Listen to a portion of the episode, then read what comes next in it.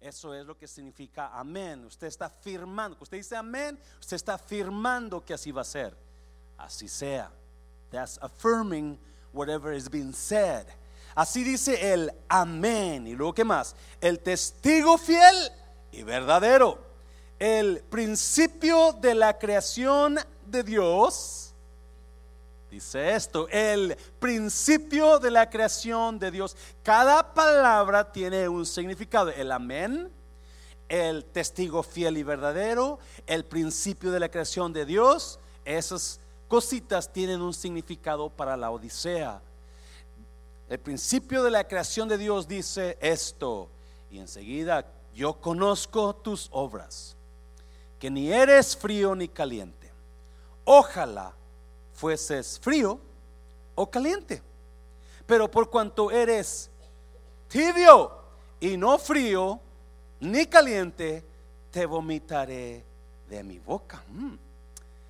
Porque tú dices, diga conmigo, tú dices, porque tú dices, yo soy rico y me he enriquecido y de ninguna cosa tengo necesidad, pero no sabes que tú eres Tú dices, pero tú eres. ¿No sabes que tú eres un desventurado, miserable, pobre, ciego y encuerado? Pero tú, pobre, pero tú, solo tú, pobre diablo. Alguien, no sé qué estoy diciendo, yo no sé. Creo que me sonó por ahí algo, ¿verdad? Eres un... Amén, dice el hermano. Versículo 18. Por tanto, yo te aconsejo que de mí compres oro refinado en fuego para que seas rico y vestiduras blancas para vestirte y que no se descubra la vergüenza de tu desnudez y unge tus ojos con colirio para que veas. Yo reprendo y castigo a todos los que ah, amo. Sé pues celoso y arrepiéntete. He aquí yo estoy a la puerta y llamo. Si alguno oye mi voz y abre la puerta, entraré a él y cenaré con él y él conmigo. Al que venciere le daré que se siente conmigo en mi trono. Mm. Así como yo he vencido y me he sentado con mi Padre en su trono. El que tiene oído, oiga lo que el Espíritu dice a la Padre, bendigo tu palabra, Dios Espíritu Santo, toma estos minutos que nos quedan y háblanos, trata con nosotros en el nombre de Jesús. ¿Cuántos dicen amén?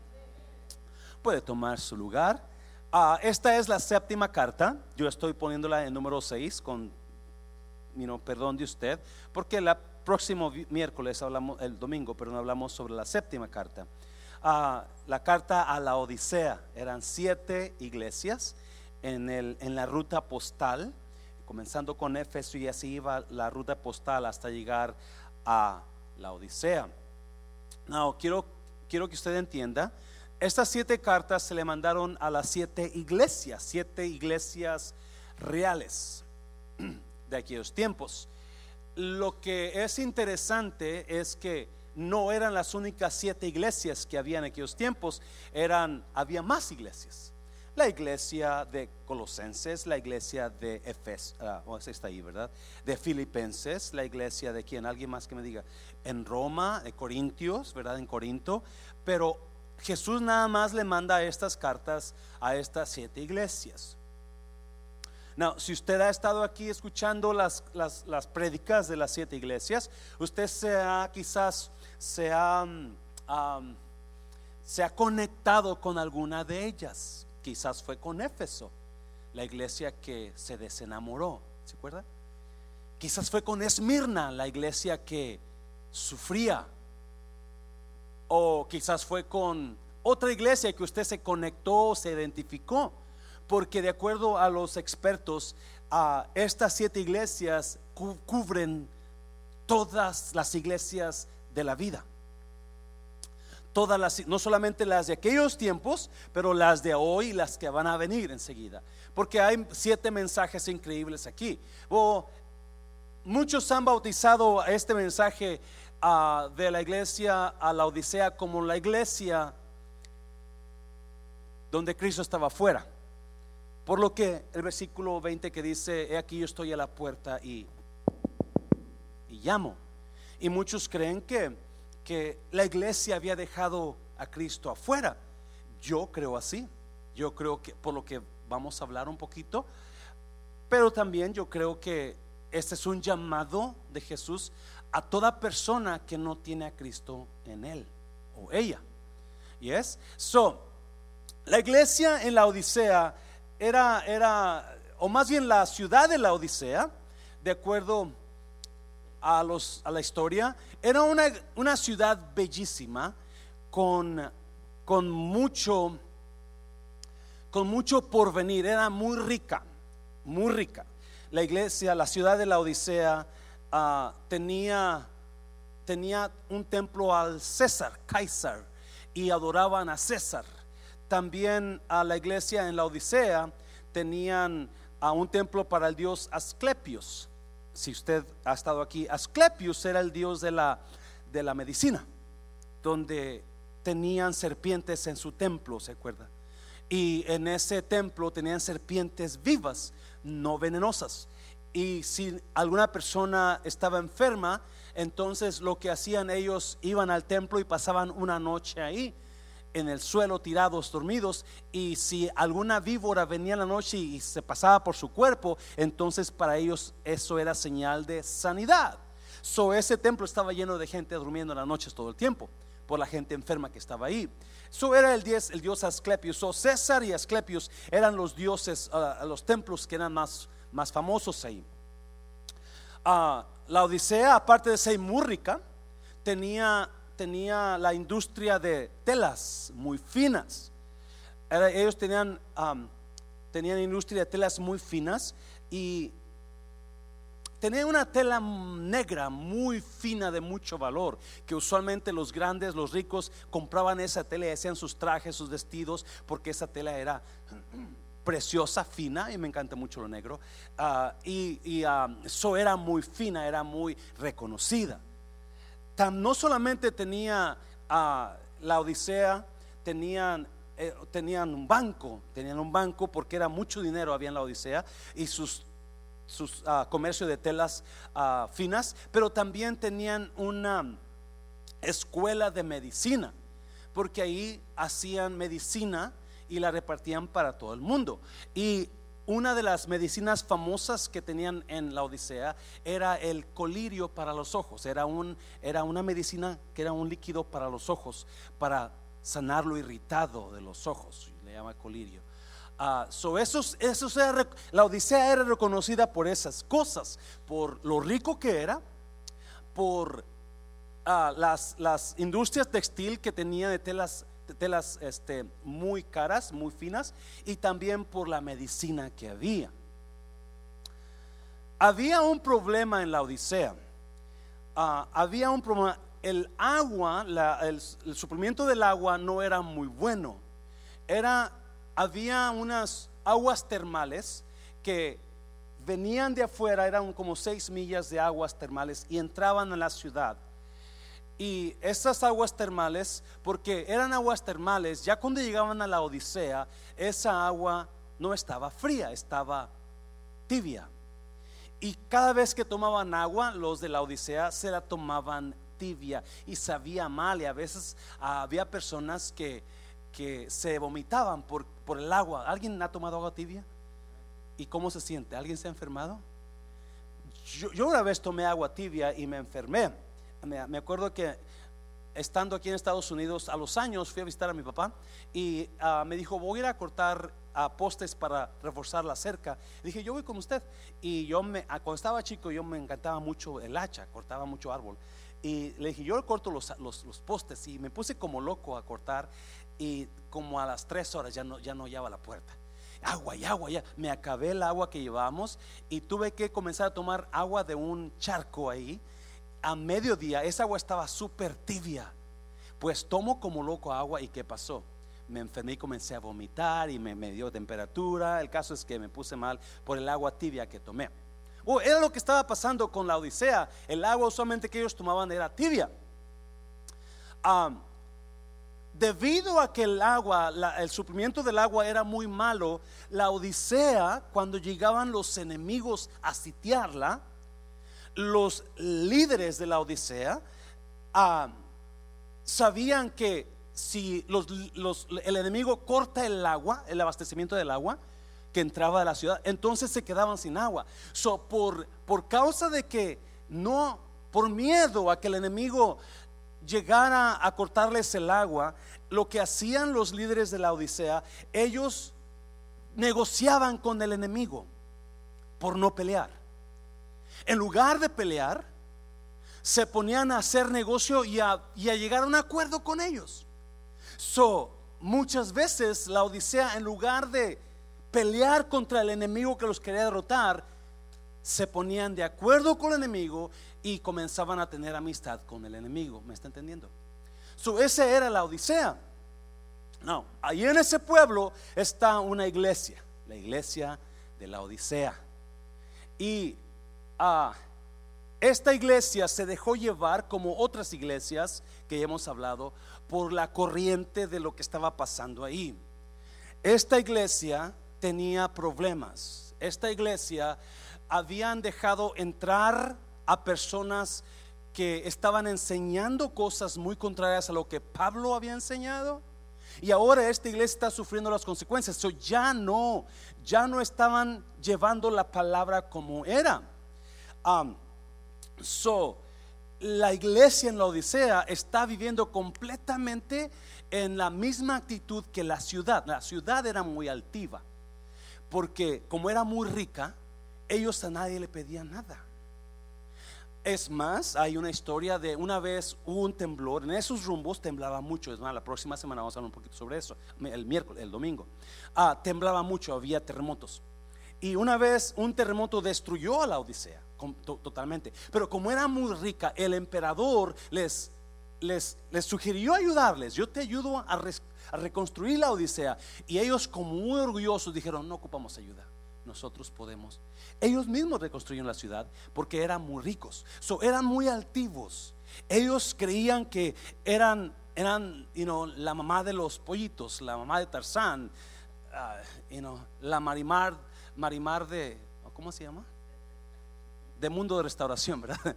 No, eso era la Odisea, muy orgullosos porque creían que lo tenían todo. Tenemos sanidad, tenemos colirio para los ojos y tenemos riqueza. ¿Qué más queremos? Right? So, eso era la Odisea. Y la iglesia sin querer se ha metido y ha agarrado las mismas costumbres de ahí. So, viene Jesús. si usted nota, en la mayoría de las iglesias, Jesús le habla a la iglesia y lo primero que le dice, le dice cosa bonita. Conozco tus obras, conozco tu fe, conozco tu amor, conozco tu trabajo, conozco tu paciencia. Ah, no, a la Odisea. A la Odisea se le deja caer, ¡pum! Enseguida. Y so vamos a mirar cuatro cositas que apunté ahí de, la Odisea. Ah, no sé si algo de, esto se le, se le, ayuda a usted o le, ayude a reaccionar a usted. Yo no sé, ¿verdad? Pero vamos a mirar cuatro cositas que miré y para... Yo le he puesto a esta, a esta prédica ah, engañado por mí mismo. engañado por mí mismo, el autoengaño, el problema del autoengaño. ¿Alguien se ha puesto a pensar si usted está viviendo la verdad en su vida o está viviendo engañado por usted mismo? Ahorita vamos a mirar cómo esta iglesia estaba engañada por sí misma. Porque es horrible pensar en que uno está engañado por uno mismo. ¿No se ha puesto a pensar eso usted? Ay, no, cuenta la historia que había una zorra una vez que traía mucha hambre. Y cuando digo zorra, no mira a nadie, por favor. Que traía mucha hambre y llegó a un lugar donde había unas uvas.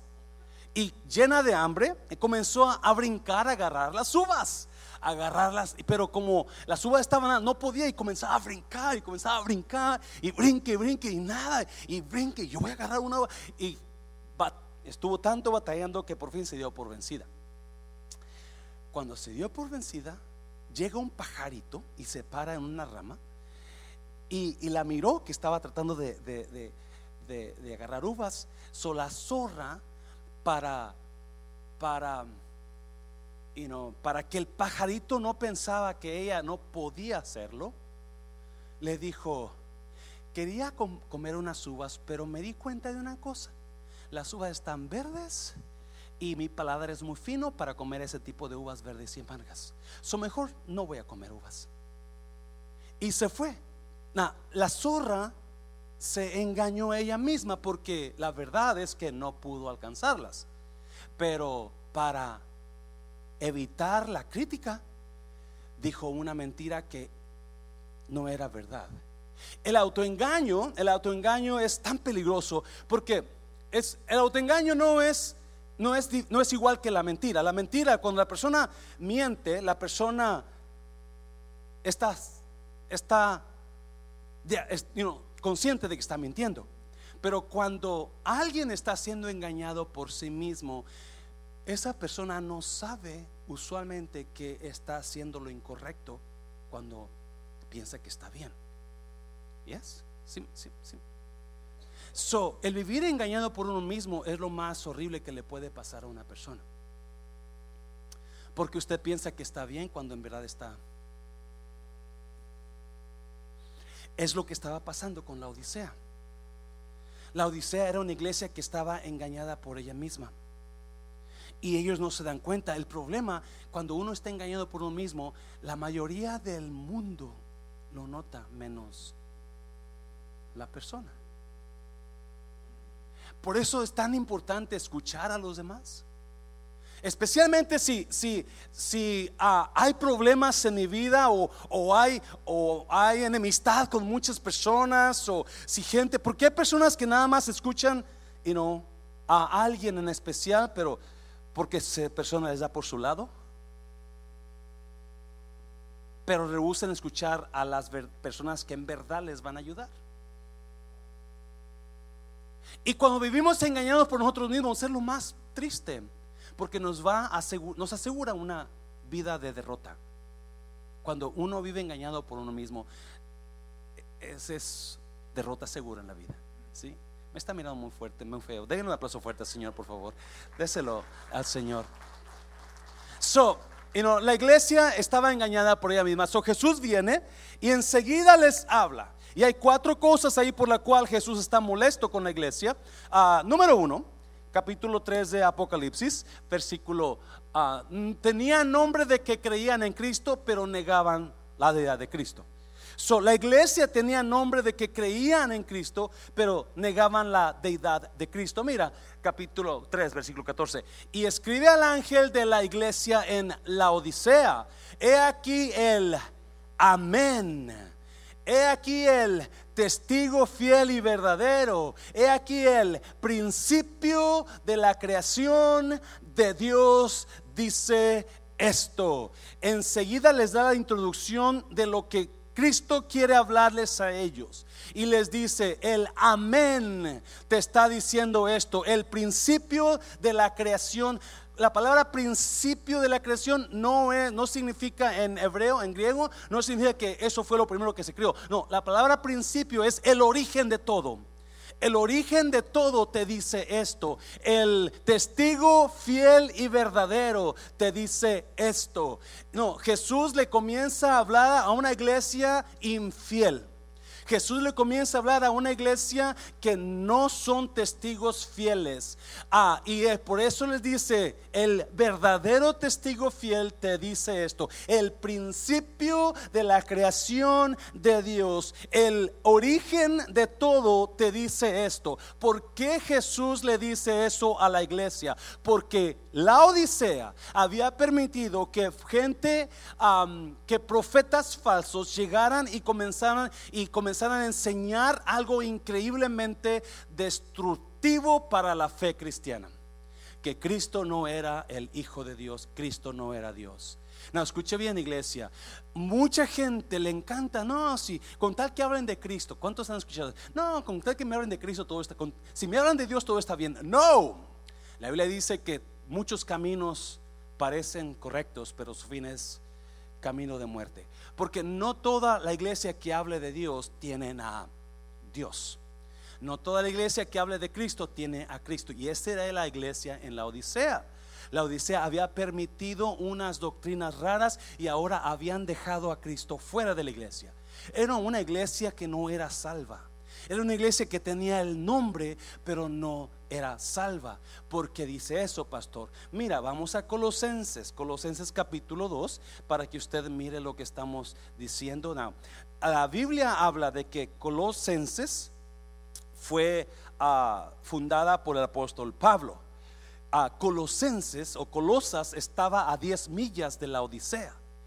Y cada vez que el apóstol Pablo mandaba una carta a Colosas, a Colosenses, algunas veces le decía, también lea esta carta en la iglesia en la Odisea. Y mira lo que pasaba con Pablo, versículo 1. Quiero que sepan qué gran lucha sostengo por el bien de ustedes.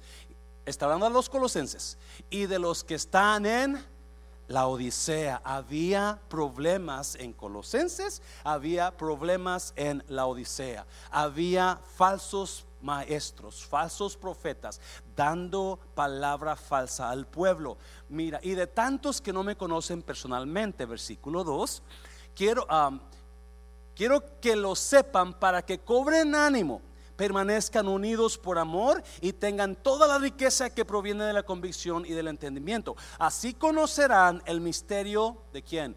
De Dios, es decir, a Cristo. Mira cómo lo notó, cómo lo, puso Pablo. Así van a conocer el misterio de Dios, hizo, que es Cristo. Porque la, la herejía que estaban hablando en la Odisea y en Colosenses era que Cristo no era Dios era que Cristo no era el Hijo de Dios, era que Cristo no era el creador de todo. Por eso dice el principio de la creación, el primero, el origen de todo, te dice esto, porque quiere que Cristo, que la Odisea sepa, yo soy lo que tú estás negando. Yo soy lo que tú no crees que soy. Y, y comienza, versículo 3 en quien están escondidos todos los tesoros de la sabiduría y del conocimiento. ¿Lo leyó iglesia? En Cristo, en Cristo hay sabiduría y hay conocimiento escondidos en Cristo usted y yo tenemos la gran ventaja de dirigir nuestras vidas con la sabiduría de Dios y con el conocimiento de Dios porque estamos en Cristo. Sin Cristo hay sabiduría del mundo, conocimiento del mundo que no le llega en nada al conocimiento y sabiduría de Dios. Usted y yo somos privilegiados, iglesia. Nuestro nivel de vida debe ser mucho mejor que el mundo porque tenemos la sabiduría y el conocimiento de Cristo. Versículo 4, versículo 4, les digo esto, mira, para que nadie los engañe con argumentos capciosos, porque Pablo ya se había dado cuenta, están engañando las iglesias de la Odisea y de Colosas. Versículo 5, aunque estoy físicamente ausente, los acompaño en espíritu y me alegro al ver su buen orden y la firmeza de su fe en Cristo 6. Por eso, de la manera que recibieron a Cristo Jesús como Señor, vivan ahora en Él. Versículo 7. Arraigados y edificados en Él, confirmados en la fe como se les enseñó y llenos de gratitud. Versículo 8. Cuídense de que nadie los engañe y cautive con la vana y engañosa filosofía que sigue tradiciones humanas, la que está de acuerdo con los principios de este mundo y no conforme a cuídense. Pablo le dice a Colosenses, a versículo 9, toda la plenitud de la divinidad, toda la plenitud de Dios habita en forma corporal en Cristo. Todo lo que es Dios está en Jesucristo. Toda la divinidad, toda la plenitud está en Cristo. Él, Cristo es Dios. Y eso es lo que la iglesia de Colosenses estaba, estaba siendo engañada. Y también la Odisea. No, escuche bien iglesia. Si usted va a una iglesia, asegúrese que Cristo es exaltado en esta iglesia, no el hombre, no José Smith, no, you know, el Papa, no, perdón, si hay cuántos hay aquí, perdón, no el pastor, porque la iglesia debe exaltar a Cristo. Él es la divinidad encarnada. Dáselo fuerte, Señor. Mucha gente comienza a asistir a iglesias o reuniones de personas que no tienen a Cristo como Dios hay religiones y sectas que enseñan que Cristo no es Dios, que es un ángel, es un arcángel, es hermano de Satanás y esto y lo otro, tanta tontera. Y Pablo dice, toda la deidad, toda la, la, deidad corporal habita en Cristo Jesús. Él es Dios, Él es el Hijo, Él es el Padre, es el, son tres en uno, Él es Dios. ¿Y es? Ah, esta mañana estaba escuchando unos coritos que ponen los hermanos ahí en el refrán y estaba, yo tengo un amigo que me ama, me ama. Yo estaba cantando, me ama. Y luego, yo tengo a la Virgen que me ama, me... Porque, perdón que lo diga así, pero no estoy burlándome. Simplemente no hemos entendido que Dios es el que murió. El que me amó fue Dios me está oyendo, fue Cristo. Y yo dije, ese me gusta para cantar en la iglesia el domingo que viene, como corito. Porque no. Yo soy el camino, yo soy la verdad y yo soy la vida. Nadie viene al Padre si no es por mí. ¿Qué de eso no entiende? ¿Qué de eso no entiende usted, mi hermanito? Y Jesús está súper molesto y le dice, yo soy Dios, yo soy el amén, yo soy el principio, yo soy el fin. Por eso le dice, el amén dice esto, el principio dice esto, el testigo fiel dice esto. Amén, iglesia. La iglesia que no es más el apóstol Juan, no vamos para allá, pero el apóstol Juan, él dice que toda persona que no confiese que Cristo viene en carne, no es de Dios. Porque nuestra fe está fundada en Cristo. Quita a Cristo, no hay nada. Yes. Alguien me decía, yo no por texto, pastor, yo no entiendo por qué Dios permitió que su hijo sufriera así, porque era la manera que nos iba a salvar a nosotros.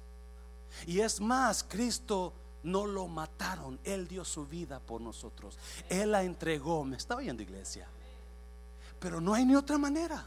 Búsquelo en la Biblia, en su Biblia, en la mía, en la fulano, en cualquier Biblia, él va a decir lo mismo todo eso. So, ah, están siendo engañados. Mira, capítulo 4 de, de Colosenses, porque quiero que lo lea. Una vez que se les haya leído a ustedes esta carta, es Colosenses, que se les lea también en la iglesia de la Odisea y ustedes lean la carta dirigida a esa iglesia. Porque Colosense, Colosas y la Odisea estaban a 10 millas, estaban, eran hermanas, ciudades hermanas. So, todo lo que Pablo mandaba para una ciudad, también quería que lo mandaran para la otra. Y usualmente lo que estaban mandando los dos, lo que estaba pasando en una iglesia pasaba en la, la otra. So, Jesús le habla a la iglesia y le dice el amén. El principio de la creación de Dios dice esto la iglesia ha dejado a Cristo fuera. La iglesia ha dejado a Dios. El... Es más, vamos a seguir leyendo. ¿Qué puse? Es Colosenses capítulo 4, ¿dónde lo puse? ¿No, te lo dije, mija? 4.16, ponlo por favor. Oh, esa es, I'm sorry, I'm sorry. No. So, vamos para Apocalipsis, capítulo 3, versículo 15. So, Cristo les dice, y ahí enseguida Cristo comienza a darle, yo conozco tus obras. Y mira lo que dice, yo conozco tus obras, que ni eres frío ni caliente. Ojalá fueses frío o caliente. 16.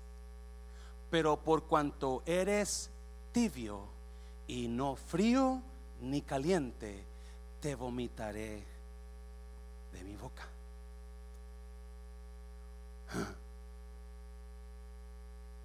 So, el Señor Jesús, eh, eh, eh, yo a veces me quedo, me traumo con mis prédicas. A veces digo, Dios mío, cómo la gente me escucha porque yo ni siquiera sé qué estoy diciendo.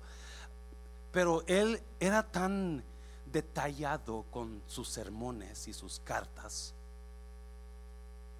que Él usa lo que está pasando con la ciudad, para aplicar lo que va a venir a la iglesia. Y él usa el problema del agua que viene caliente y cuando llega a la Odisea viene tibia. Y mucha gente se enfermaba por causa de tomar agua tibia.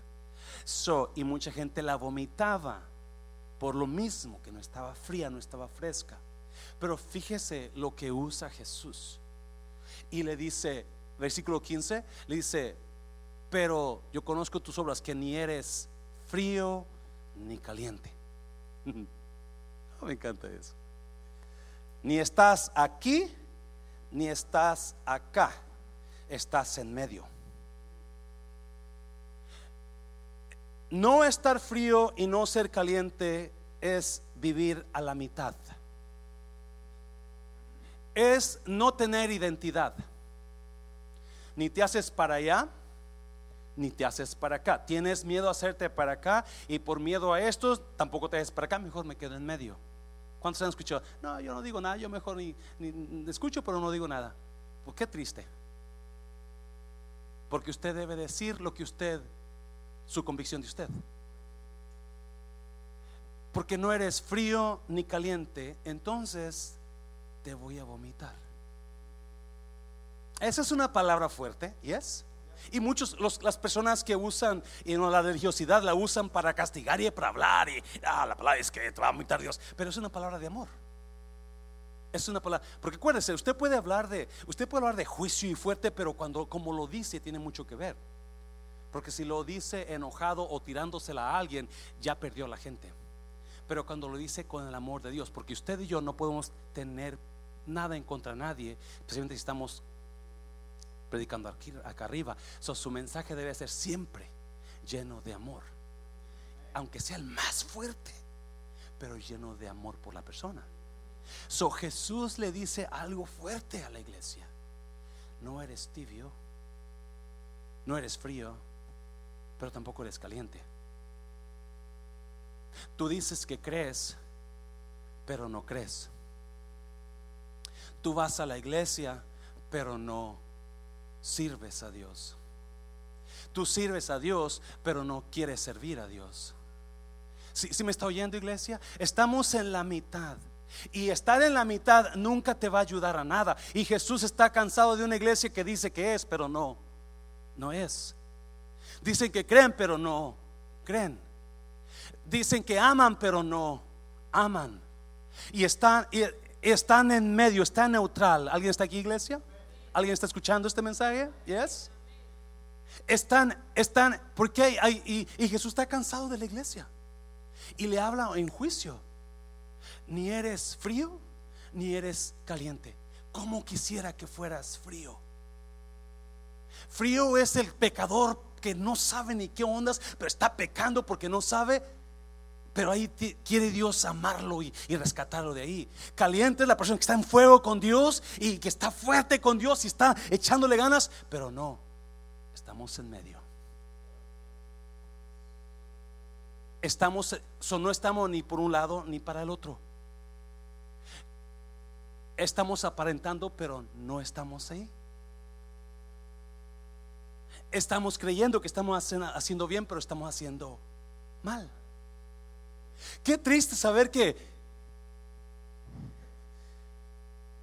mira cómo dice, versículo 16, ah, pero por cuanto eres tibio y no frío ni caliente, te vomitaré de mi boca. So, la gente estaba acostumbrada a escuchar, fulano se enfermó porque tomó el agua.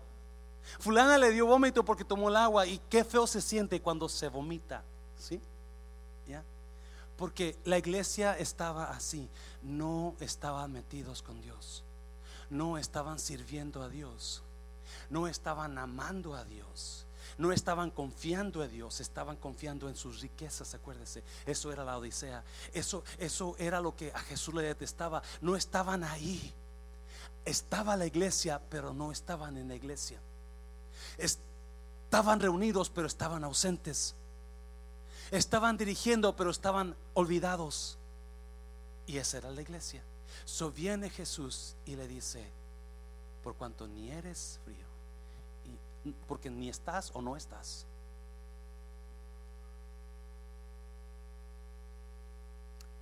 Hay a veces usted ha notado gente que usted dice, pues ahí está,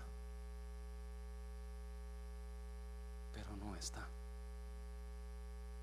Ya te miro, te escucho, te siento, pero no estás. La realidad no estás. Qué triste es estar con alguien que no está. ¿Alguien ha estado con alguien que usted sabe, esta persona no está aquí? Yes. Les he comentado que una vez yo salí de... Ella se llamaba Marta. Ella se llamaba así. Ella se llamaba Marta. Éramos miembros de la misma iglesia y dije, pues la voy a invitar a... Yo siempre he sido muy tímido para las mujeres, pero eso me armé de valor y dije, yo lo que sea lo último que haga en la vida, la voy a invitar a comer. Y la invité a comer. La levanté a su casa, le dije a su tía, se la traigo en dos horas. Ok. Y todo el camino al restaurante, Marta no decía nada. Y yo hable y hable, y hola Marta, ¿y cómo te ha ido? ¿Y cómo estás? Y gracias por salir conmigo, y la, la, la, estoy emocionado. Y llegamos al restaurante, nos sentaron, nos dieron el menú. ¿Qué vas a comer, Marta? Mira, pues aquí tienen esto, tienen, y no, pata de puerco, pata de res, pata de pollo. ¿Qué quieres? Tripas con sesos. Y no, no te.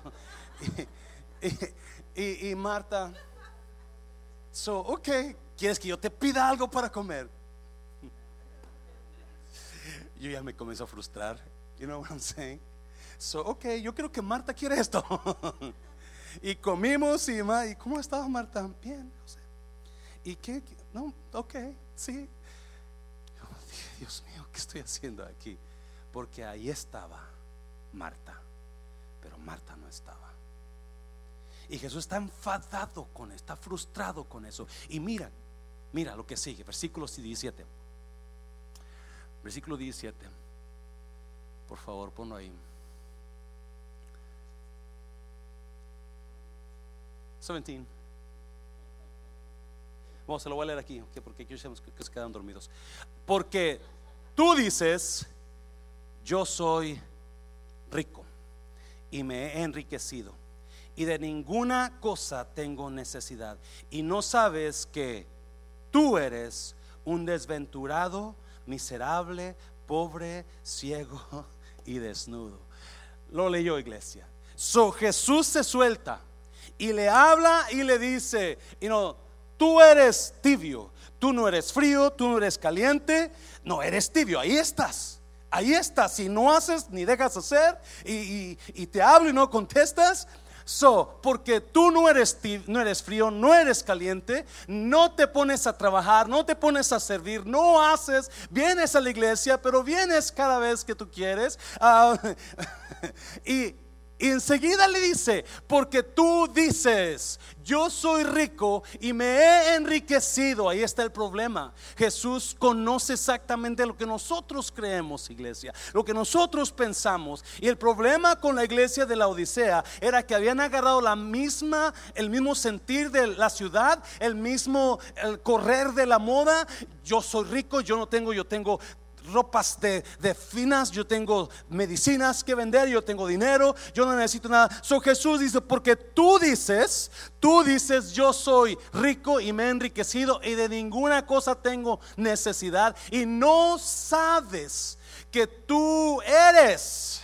So, tú dices, pero tú no sabes que tú eres. Oh, me encanta eso. Tú dices, pero tú no sabes que tú eres. Y le hace la suelta. Y ahí es donde quiero concentrar un ratito, iglesia. Porque una cosa es lo que nosotros decimos a lo que realmente somos. Una cosa es, hay mucha diferencia en lo que nosotros decimos a lo que realmente somos. O una cosa es lo que nosotros miramos a lo que Dios ve en nosotros. Una cosa es lo que nosotros decimos de nosotros a lo que Dios ve en nosotros y dice de nosotros. Y muchas veces hemos hablado, y yo lo predico todo el tiempo, no importa qué diga el mundo de mí, no importa qué diga aquel de mí, pero lo que importa es que Dios dice de mí. Pero el problema aquí, ¿qué es lo que Dios dice de nosotros? Y en este caso no tiene palabra bonita.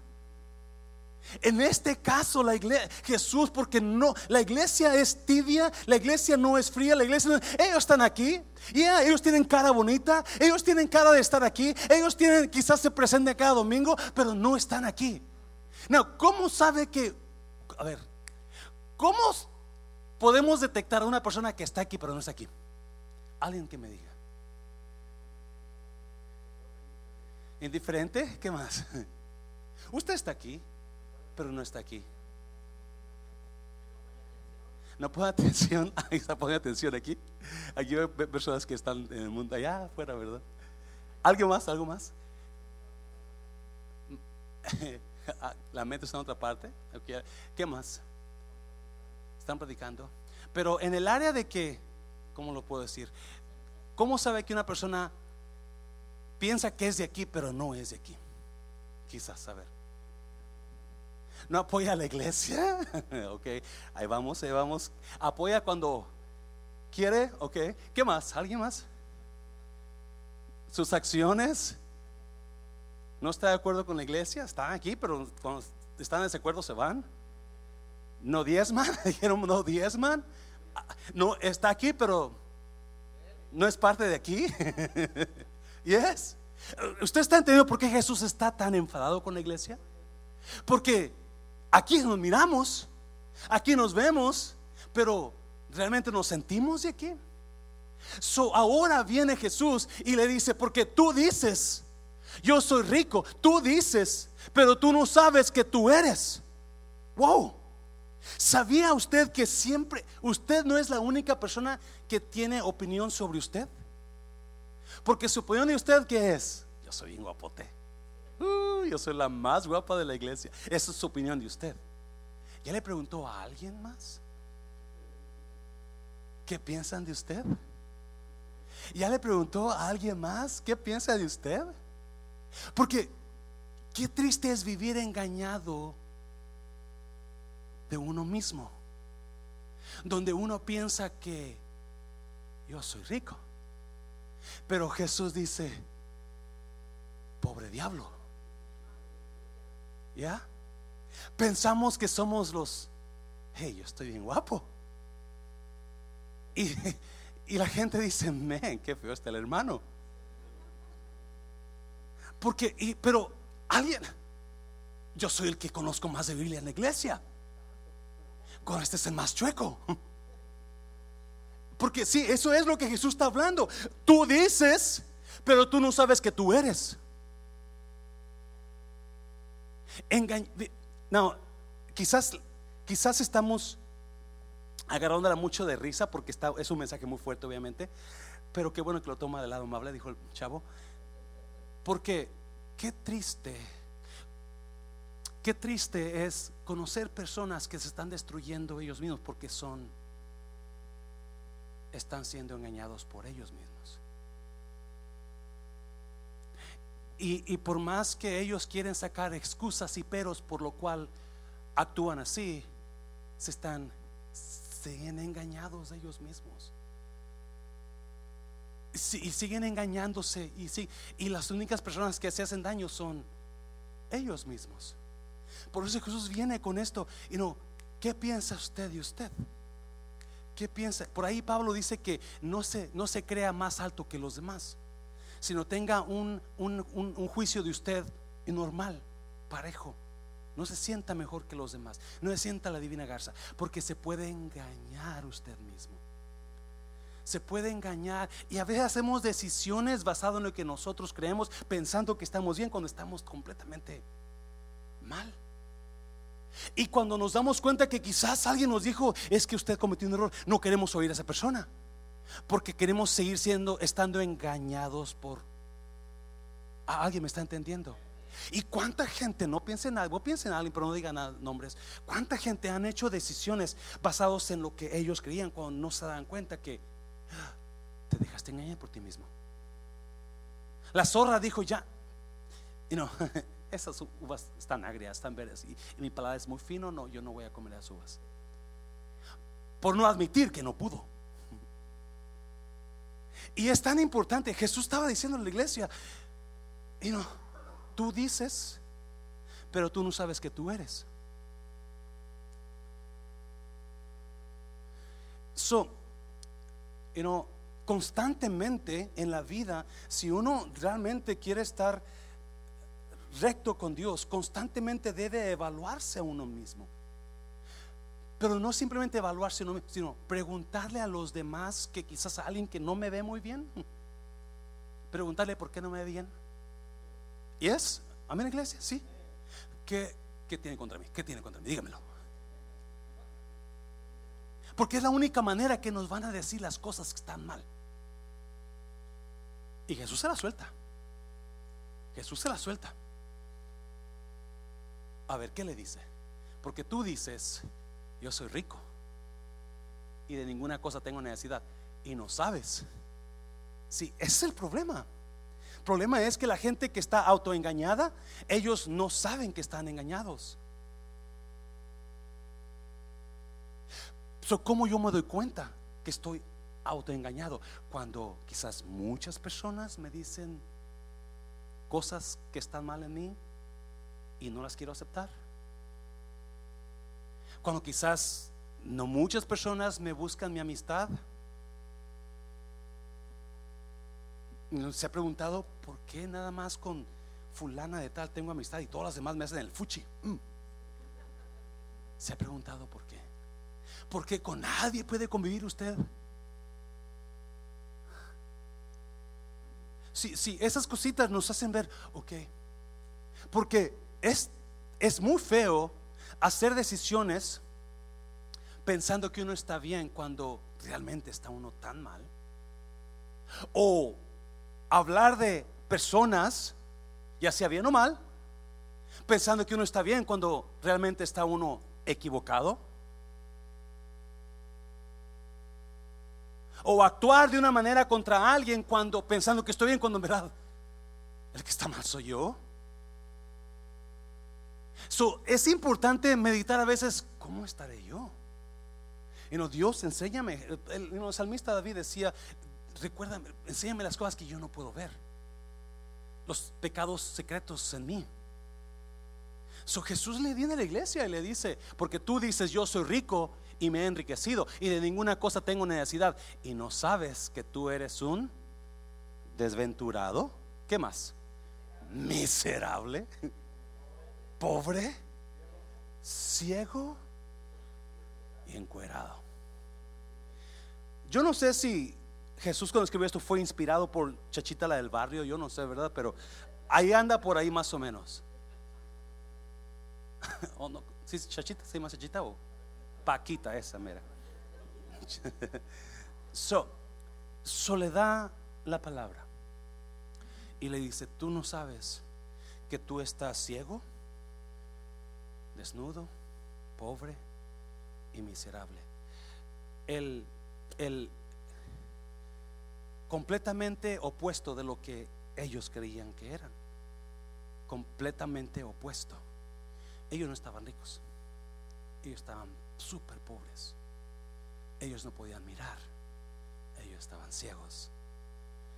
Ellos no traían ropa fina. Ellos estaban desnudos pero se creían que traían la mejor ropa.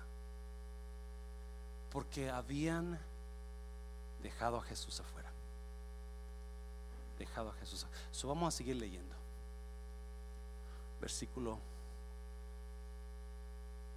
Por tanto, yo te aconsejo que de mí compres oro refinado en fuego para que seas rico. Ahí detente, por favor. Por tanto, yo te aconsejo que de mí compres oro refinado para que seas rico. ¿Alguien, alguien lo está entendiendo? ¿Alguien lo está oyendo? So, en el grande amor de Dios, Jesús le dice, ok, este es mi consejo para ti. Y si a alguien yo voy a escuchar en la vida, es al mero mero, es a Él. Y, pero fíjese cómo lo habla, porque ellos creen que están ricos porque no tienen, acuérdese, todo tiene un significado. La Odisea, el problema que tenían era el agua. Ellos tenían dinero, ellos tenían ropas, ellos tenían medicinas. Pero agua batallaban para el agua. No batallaban, simplemente estaba, estaba tibia y para que el enemigo no viniera y, los, y les cortara el agua, ellos tenían que hacer acuerdos con el enemigo. ¿Alguien me está oyendo? So, nunca tenían guerra. Porque tenían que llegar a un acuerdo con el enemigo y, y, se, y se, para que el enemigo no los atacara, se tenían que hacer del lado del enemigo y llegar a un acuerdo con ellos. So, nunca había guerra. Ellos siempre vivían en riqueza, en paz. Era la ciudad más con más paz del mundo. No había ahí, no, no había asesinos, no había ladrones, no había, porque no había guerras. Porque todo el tiempo estaban de acuerdo con él. Enemigo, alguien está agarrando. Y ellos se creen que todo lo tienen. No tenemos guerras. Nadie nos you know, nadie nos da un mal tiempo. You know, we don't, we're not oppressed by the enemy. We're not, we're not being attacked. We're good. We live in riches. We, we have the best, uh, the best suits, the best dresses. Tenemos todo lo mejor. Tenemos todo. Ellos por eso creen que, por eso creen que, porque no, por eso creen que tienen todo, porque no han experimentado un ataque, no han experimentado una guerra, no han experimentado un problema fuerte, porque tienen que llegar a acuerdo con el enemigo, aunque al llegar al acuerdo con el enemigo tengan que comprometer sus creencias. ¿Alguien me está oyendo? Comprometer sus creencias y no importa que, la iglesia se quede, no, yo, yo voy a vivir en paz. Acuérdense, los que quieren vivir en paz tienen miedo, confrontación. Porque no quieren sacar sus convicciones, aunque es que no quiero que se enoje mi hermano conmigo, no quiero que se enoje mi amiga conmigo, no quiero que se enoje mi... Alguien me está oyendo, iglesia. No, no, usted, si usted está en la mitad todo el tiempo, usted no tiene convicciones. Si usted no si usted está en la mitad y no se pone, no agarra sus convicciones y dice, es que Cristo es mi Señor, es que eso está mal, hermano, es que eso está. Mucha gente se enoja porque le dice la verdad, pero déjeme decirle, porque le amo, le digo la verdad. ¿Me está oyendo, iglesia? Porque le amo, porque quiero verla crecer, quiero verlo crecer, pero no se me enoje, no, porque eso es lo que nos va a ayudar a crecer y eso es lo que la Odisea tenía. Eh, eh, no, no, es que es que se le digo se enoja, pues se enoja? Porque eso le va a ayudar. Yes. En el bendito refrán me ha enseñado. El refrán me ha enseñado.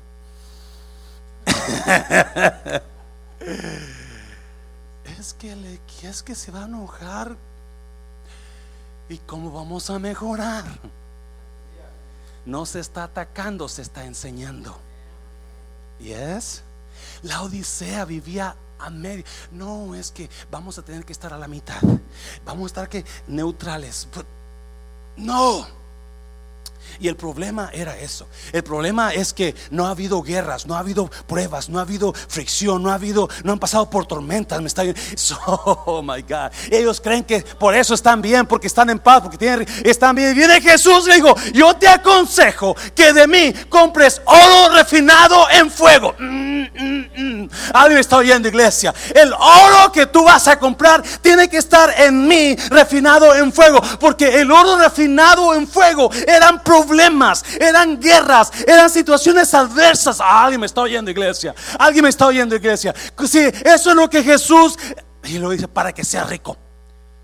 Lo que va a enriquecer su vida, iglesia, son las pruebas que Dios va a permitir que usted pase. Oh my God. A veces no entendemos por qué estoy pasando este tipo de pruebas. Pero adivine que lo está pasando porque Dios quiere que usted sea rico. Dios quiere que usted mejore. Dios quiere que usted crezca. Por eso. Y le dije, le dice, oh, yo te aconsejo. ¿Quieres oír mi consejo? Compra de mí, de mí. Compra oro refinado en fuego porque el horno del fuego limpia al oro y comienza a purificar toda suciedad y comienza a quitar todo y comienza y cuando sale, cuando pasa por ese horno de fuego ese oro y cuando sale al final es el más brillante.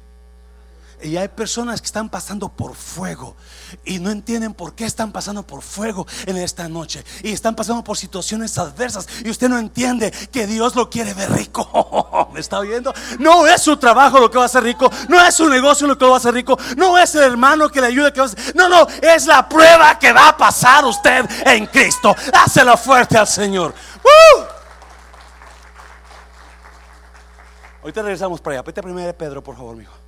Primera de Pedro, capítulo 6, capítulo 1, versículo 6. Pedro hablándole a la iglesia perseguida en Roma. Pedro hablando a los romanos cristianos, en lo cual vosotros os alegráis, aunque ahora por un poco de tiempo, si es necesario, tengáis que ser afligidos en diferentes pruebas diversas, en muchas pruebas versículo 7, para que sometida a prueba vuestra fe. ¿Qué prueba está pasando ahora usted? ¿Qué, ¿Qué cosa está pasando en la vida que usted no entiende? ¿Por qué me escogiste a mí, Dios? Why do you choose me to go through this test in my life?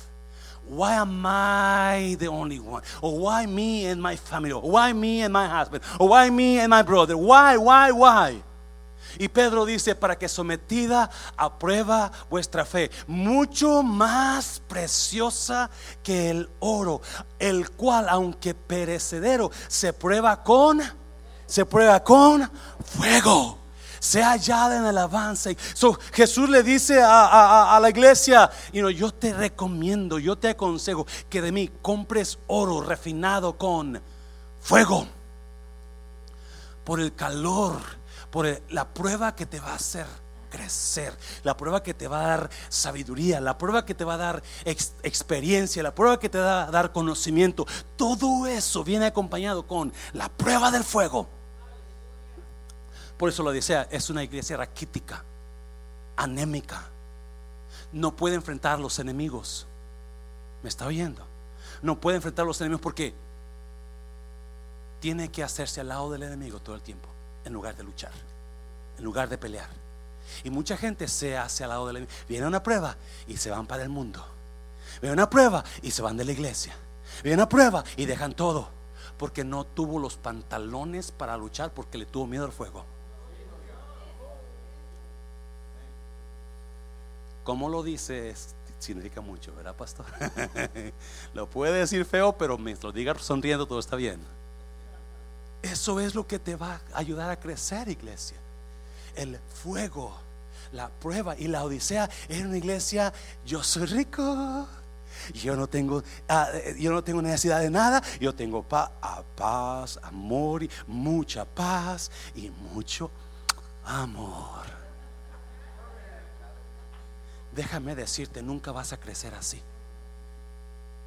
Amén. Yo te deseo mucho amor y te deseo mucha paz, pero también te deseo mucha prueba para que puedas crecer, para que puedas en verdad salir adelante como un verdadero creyente en Cristo que nada lo tumba. Y es, eso es lo que Jesús le está diciendo a la iglesia. Has estado dormida por tanto tiempo, creyendo que tú piensas que tú eres, pero no sabes que tú eres. Me encanta eso. Vete para atrás, Apocalipsis. Pásenlo músico, pero ya voy a terminar. Versículo, capítulo 3 de Apocalipsis, versículo 18. 19, gracias. Yo reprendo y castigo a todos los que amo. oh, yes. Sé pues celoso y arrepiéntete. No, note una cosa.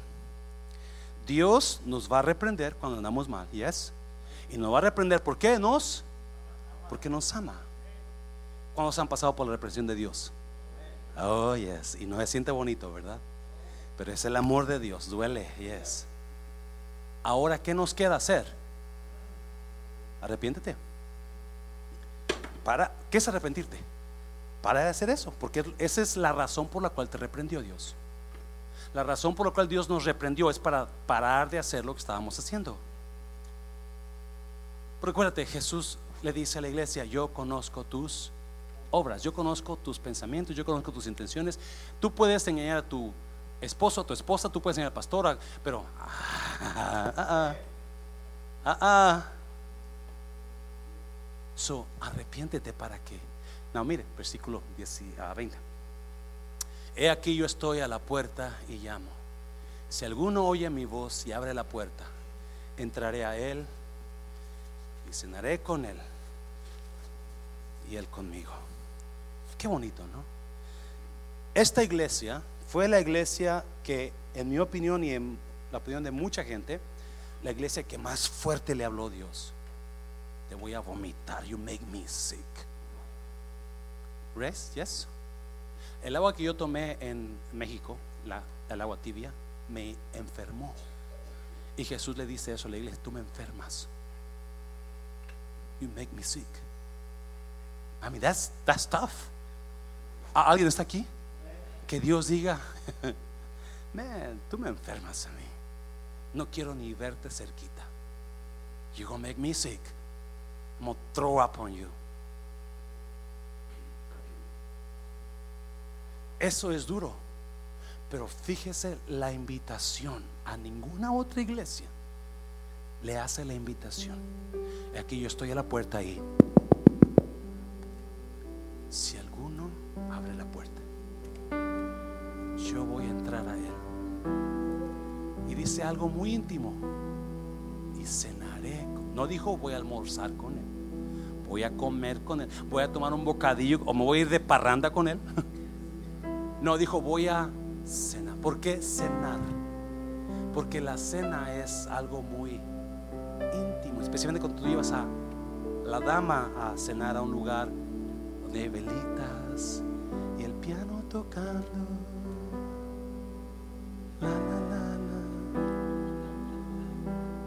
Y comienzas a cenar con esa persona y se siente el ambiente como. ¿Alguien se acuerda cuando llevó a su esposa a cenar la primera vez? Cuando andaban de novios. O no hubo cena. Pero es algo muy especial. O sea, Jesús diciendo yo voy a tener una intimidad, una relación contigo. Después de dar la palabra de, le dice, yo quiero entrar a tu vida. Yo quiero entrar a tu iglesia. Tú me dejaste fuera. Tú me dejaste fuera por los programas, por lo que tú crees que eres y no eres. Versículo 21. Al que venciere, mira, Mira, la promesa que a ninguna otra iglesia le dio. A la otra iglesia decía, el que venciere le voy a dar un vestido blanco. Al que venciere le voy a dar una piedrita. ¿Para qué quiero piedras? Hay muchas en mi rancho, ¿verdad? Pero, pero a esta le dice, al que venciere le daré que se siente conmigo en mi trono. Especial. La iglesia más fuerte, la que fue más, ¡pum! La que le dio en la torre, fue la que más amó. Oh, el domingo va a estar buenísimo. Véngase, véngase. Invite a alguien, por favor. Está buenísimo. Fue la que más amó. Y a la que más le prometió. Y a la que más le dijo, te voy a dar esto. Te voy a dar esto. ¿Por qué? Porque Cristo te ama. Cristo nos ama y le duele ver que por nuestras tonteras, porque nos estamos engañados nosotros mismos, por nosotros nos andamos destruyendo. Y Dios te dice, vente. Yo tengo mucho para ti, yo tengo relación contigo, yo tengo promesas para ti. Versículo 22. El que tiene oído, oiga lo que el Espíritu dice las iglesias. ¿Cuántos escucharon esta noche? ¿Cuántos escucharon? ¿Sabía que el estar tibio es escuchar pero no hacer? Estás en medio, escuchas, pero no haces. Estar en medio. Póngase de pie. Estamos en régimen. ¿No? ¿Sí? Véngase al altar. Si alguien